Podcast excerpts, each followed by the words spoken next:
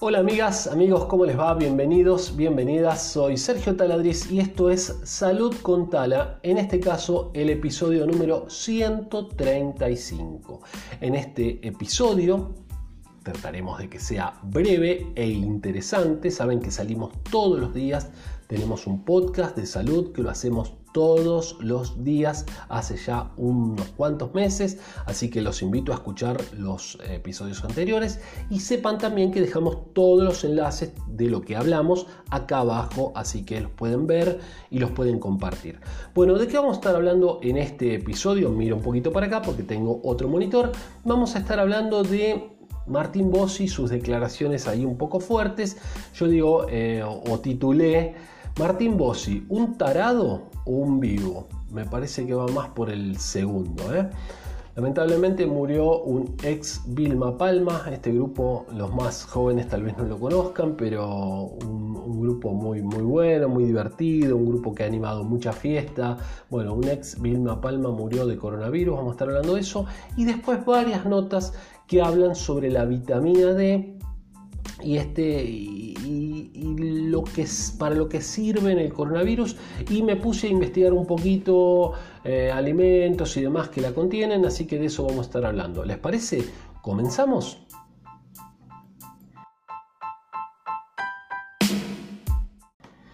Martín Bossi puso en dudas y sus dudas sobre la pandemia. Eh, bueno, cuando vi el, pequeño fragmento de, esto es de Infobae, em, cuando vi el pequeño fragmento de video, la verdad que me, enfurecí un poquito. Eh, fue algo así como lo de Viviana Canosa, o cuando habla Feynman, o cuando habla Babi Echecopar, que dice mm, no sean cagones, vayan a comer, y después se agarran coronavirus, y este, bueno, siguen después sin mayores problemas.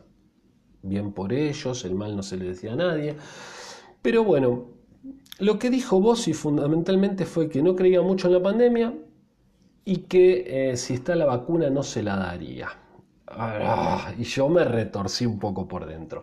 Entonces, eh, bueno, eh, cuando me pongo al, eso, eso fue lo que vi. Pero después dije, porque la nota principalmente estaba titulada como Martín Bossi es un tarado. iba por otra cosa más fuerte, pero, pero no. Y sé que no es un tarado, es un genio, es un genio, un artista de la hostia, un, flor de artista, un imitador, un cómico, es espectacular, he ido a ver su show y la verdad que es sumamente divertido y recomendable. Eh, pero en este caso digo, ¿qué está pasando? La raro. Y después digo, no, a ver, los artistas son su propia empresa, su propio agente de prensa. El artista, el artista, el, periodista, ahí como Viviana Canosa, ¿tomará realmente? ¿Habrá tomado dióxido de cloro? Eh, cuando lo tomó en el programa, ¿era simplemente para hacer polémica? Pone los pies arriba de la mesa, yo no lo miro, pero podría mirarlo, pero los pone para hacer polémica, para, para polémica, y entonces para que uno hable de ella. Ahora hace un tiempo que no hablamos de ella, ahora en cualquier momento va a ser otra cosa, qué sé yo, capaz que eh, se pone a bailar y se le corre el vestido y se le ve algo, y entonces uh, se sube y dice que fue sin querer, y, entonces estamos hablando de ella. No es una vedette para estar haciendo eso, pero podría pasar, no, no me extrañaría. ¿eh? Bueno, entonces, eh, volviendo a lo de Martin Bossi, dice símbolo conspirativo, lo curioso es que nadie eh, se preguntó lo que pasó. Sí, todos nos preguntamos lo que pasó. Yo por lo menos me pregunté lo que pasó, ¿eh? por qué estamos viviendo esta realidad que estamos viviendo. Sí, me lo pregunté y más de una vez, ¿eh? pero bueno, él dice, nadie cuestiona el virus que cambió el mundo y desconfía. Es como que estornudó murciélago y dijeron, todos a casa pierden los trabajos y los afectos. Ah, bueno, bueno.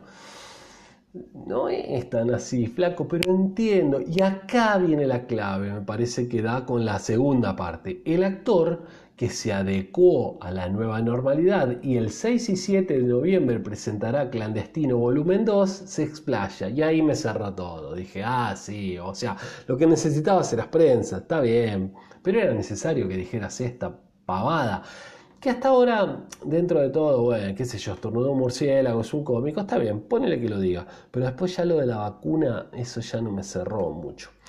Eh, ¿Pensás darte la vacuna cuando sea posible? Le dice la, la, periodista. Y él dice, eso va en cada uno, en lo que siente en su cuerpo y en su alma. saben que tengo la palabra y no, no, no puedo contenerme, pero me voy a contener.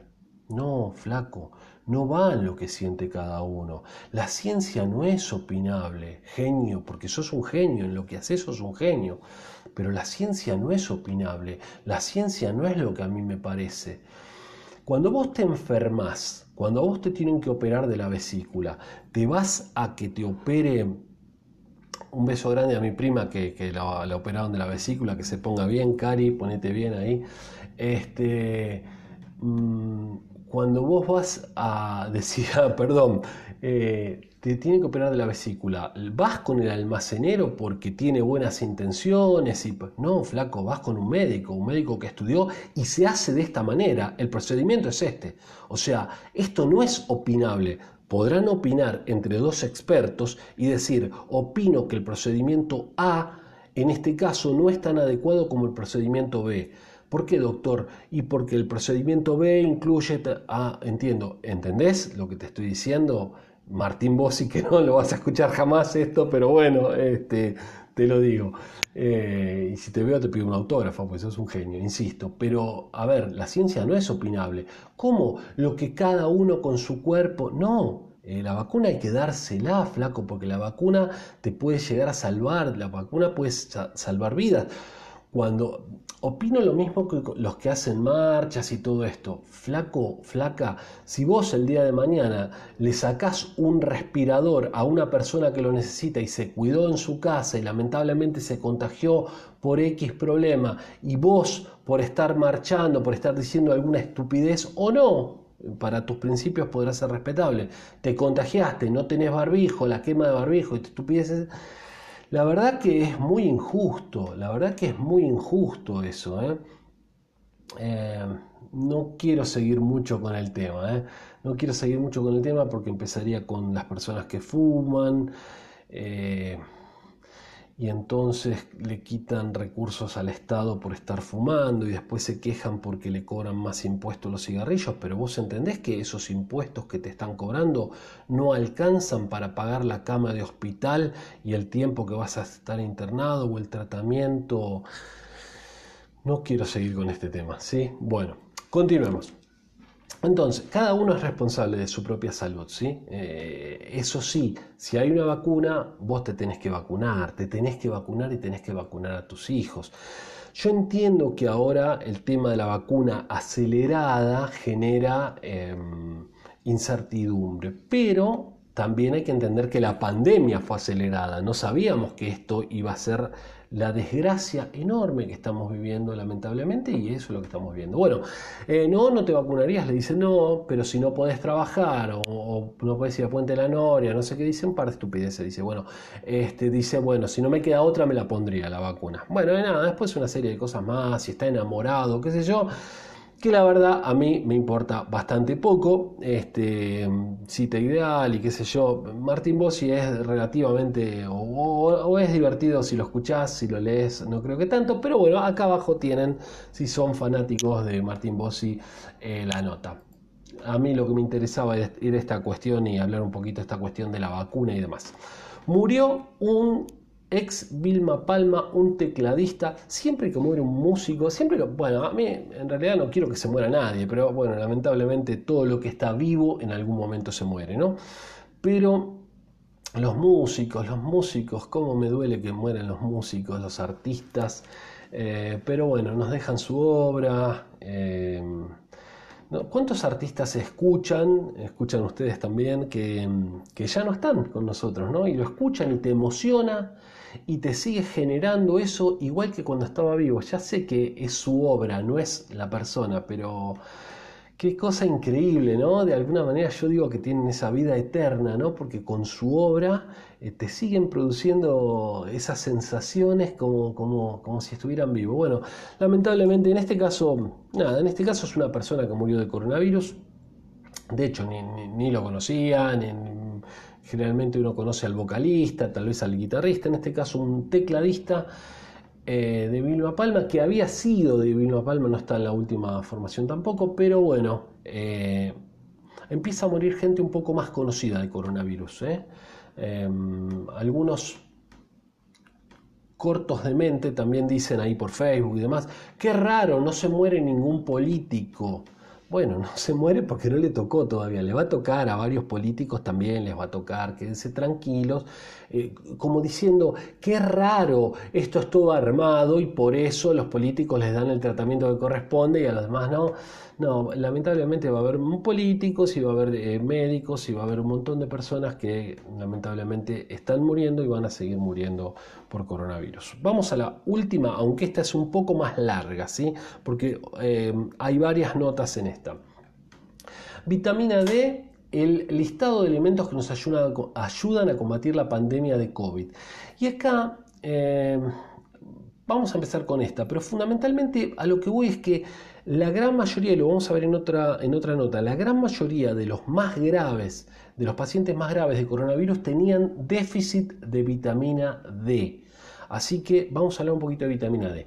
Bueno, acá dice que hay que basar la alimentación en frutas y vegetales ya que tienen gran cantidad de vitaminas, minerales beneficiosos para la salud, hacer foco en alimentos ricos en vitamina C, tomen vitamina C, ¿eh? tomen vitamina C, también pueden tomar vitamina C eh, independiente, así eh, a la mañana, un poquito de vitamina C no está de más. No hay nada probado, ya lo hablé en otros podcasts también, no hay nada probado, pero no estaría de más vitamina C que, tomen un, poquito. Si tienen una muy buena dieta no la necesitan, pero si no, bueno, eh, algunos cítricos, tomate, cale, brócoli, acelga, repollito de Bruselas y demás. Bueno, si es posible, recomendamos exponerse y esa es la clave y eso es lo que esa es la clave para la vitamina D, exponerse 10-15 minutos al sol para sintetizar vitamina D. Sabemos que estamos complicados para salir en muchos casos, pero este, un balcón, eh, un patio, si tienen y pueden exponerse 10-15 minutos por día, es importantísimo. Em, bueno, vitamina E y demás, consumo de probióticos y, otras cosas. Ah, bueno, acá está hablando un poco de la dieta en general, ¿sí? cítricos, frutas secas, lino, sésamo. Lo importante es eh, no consumir en cantidades extremas. Bueno, ya está, sí, bien. Pasemos a, otra nota. Em, ¿Cuáles son los síntomas de la falta de vitamina D? La vitamina C, bueno, lo que decíamos, lo principal para obtenerla es exponerse al sol unas tres veces por semana. Y ya les dije, aunque sea a través del vidrio de la ventana, ¿eh? el vidrio de la ventana no filtra los, rayos eh, ultravioletas, eh, sobre todo los ultravioletas A. Hay tres tipos de ultravioleta, bueno, no es el momento, pero hay VA, VB, VC. VA son los que te broncean, VB son los cancerígenos eh, entonces lo que te tenés que poner es el protector solar para evitar que ingresen y los UVC son bloqueados por la capa de ozono. Así que ahí ya brevemente se los conté. Bueno, no bloquean los rayos ultravioletas eh, A, en este caso, eh, la ventana, así que todo bien con, con tomar sol a través de la ventana. No, habría demasiado problema. Bueno, entonces, eh, síntomas de déficit de vitamina D, eh, dolor de espalda, cansancio muscular y demás. El tema es que no hay síntomas claros de qué pasa cuando te falta vitamina D, simplemente te falta. En cualquier caso, lo mejor es consultar al médico, dice, bueno, pasemos a otra. Estudio español, y esta me interesa mucho, un estudio español calcula que el 80% de los pacientes hospitalizados por COVID presenta déficit de vitamina D. Esto es muy interesante. 82.2 en este caso eh, de un estudio que se hizo de 197 personas. ¿eh? Así que ojo con eso. Los hospitalizados parecen tener en un altísimo porcentaje carencia de vitamina D. O sea, tomemos vitamina D para evitar eh, que nos hospitalicen y aparte en lo posible no nos contagiemos. Pero si tenemos la mala suerte de contagiarnos, por lo menos estemos preparados. Bueno, una nota más con respecto a la vitamina D, el sol es eh, fuente de vitamina D más importante, como decíamos, 10-15 minutos, 3 veces por semana. Pero también, y en cuanto a los alimentos, salmón, champiñones, frutos secos son buenas opciones, ¿sí? Eh, alimentos ricos eh, en grasas, eh, grasas buenas como omega 3, como el pescado azul, salmón, y setas, hongos, ¿sí? También hay otros alimentos que favorecen la vitamina D en el caso de las legumbres y demás. Y me preguntaba yo, ¿qué pasa con la leche? ¿Por qué no la nombran la leche? La leche está enriquecida con vitamina D. Casi todas las leches, fíjense en la etiqueta que dice enriquecida con vitamina D. Ahí me puse un papelito ahí a anotar algunas cositas. Y bueno, estaba viendo en la página de una empresa muy importante, la Serenísima, en la República Argentina, que dice que cada 100 mililitros de leche está enriquecido con un microgramo. Eh, y después estuve averiguando más. Un microgramo son eh, de vitamina D, no, perdón, una unidad internacional de vitamina D son 25 microgramos, o sea que nanogramos, o sea que ahí no me terminó cerrando. Bueno, no los voy a hablar loco porque estuve haciendo un montón de cálculos ahí y digo, o me miente la Serenísima o alguien me está mintiendo acá. Bueno, al final lo que pude más o menos averiguar es que según la Serenísima tendrías que tomar un litro de leche por día para cubrir tus necesidades diarias. Según lo que dicen otras páginas y otros lugares especializados, tendrías que tomar 2 litros de leche por día si, si esa fuera tu única fuente de vitamina D. O sea, ¿qué pasa con la leche? Aporta, pero no aporta mucho. No aporta tanto aparentemente, ¿sí? Uno o dos vasos estaría bastante bien, pero necesitas también eh, que venga por otros lados. Y entonces, por último, les quiero contar esta nota que habla de la vitamina, de la melatonina y la vitamina D, serían muy importantes ahora para, para estas fechas. Bueno, porque la melatonina, esta hormona que produce sueño en condiciones normales, pero que se puede comprar en la farmacia también y es de venta libre, eh, parece favorecer eh, de forma muy importante el sistema inmunológico, ¿sí? Y por otro lado, el tema de la vitamina D, que como vimos, muchas personas que están internadas tienen carencia de vitamina D. Así que importante, acá dice dosis adecuada de vitamina D de 400 a 1000 unidades internacionales al día. Estuve leyendo que 600 es lo que, lo que estiman para personas de entre 18 y 70 años. Si tenés más de 70, tal vez un poquitito más. Pero ahí andan 600 unidades internacionales eh, así que si lo vas a consumir solo de leche es bastante.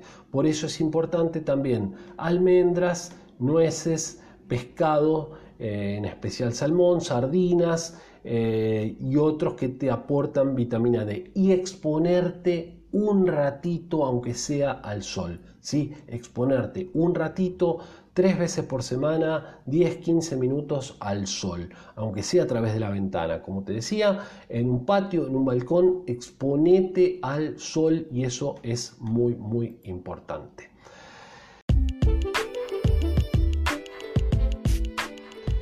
Amigos, amigas, hemos llegado al final. Gracias por escuchar este podcast. Comentalo, dale like, suscríbete si lo estás viendo en YouTube, suscríbete al canal. Si no, eh, si lo estás escuchando en audio, bueno, suscríbete al podcast también. Compartilo, comentalo, deja tu comentario. Todo sirve y todo ayuda a que lo hagamos cada día con más ganas. Nos estamos viendo en el día de mañana. Soy Sergio Taladriz, farmacéutico, fundador, director del Instituto Taladriz. Te mando un saludo grande y cuídate mucho.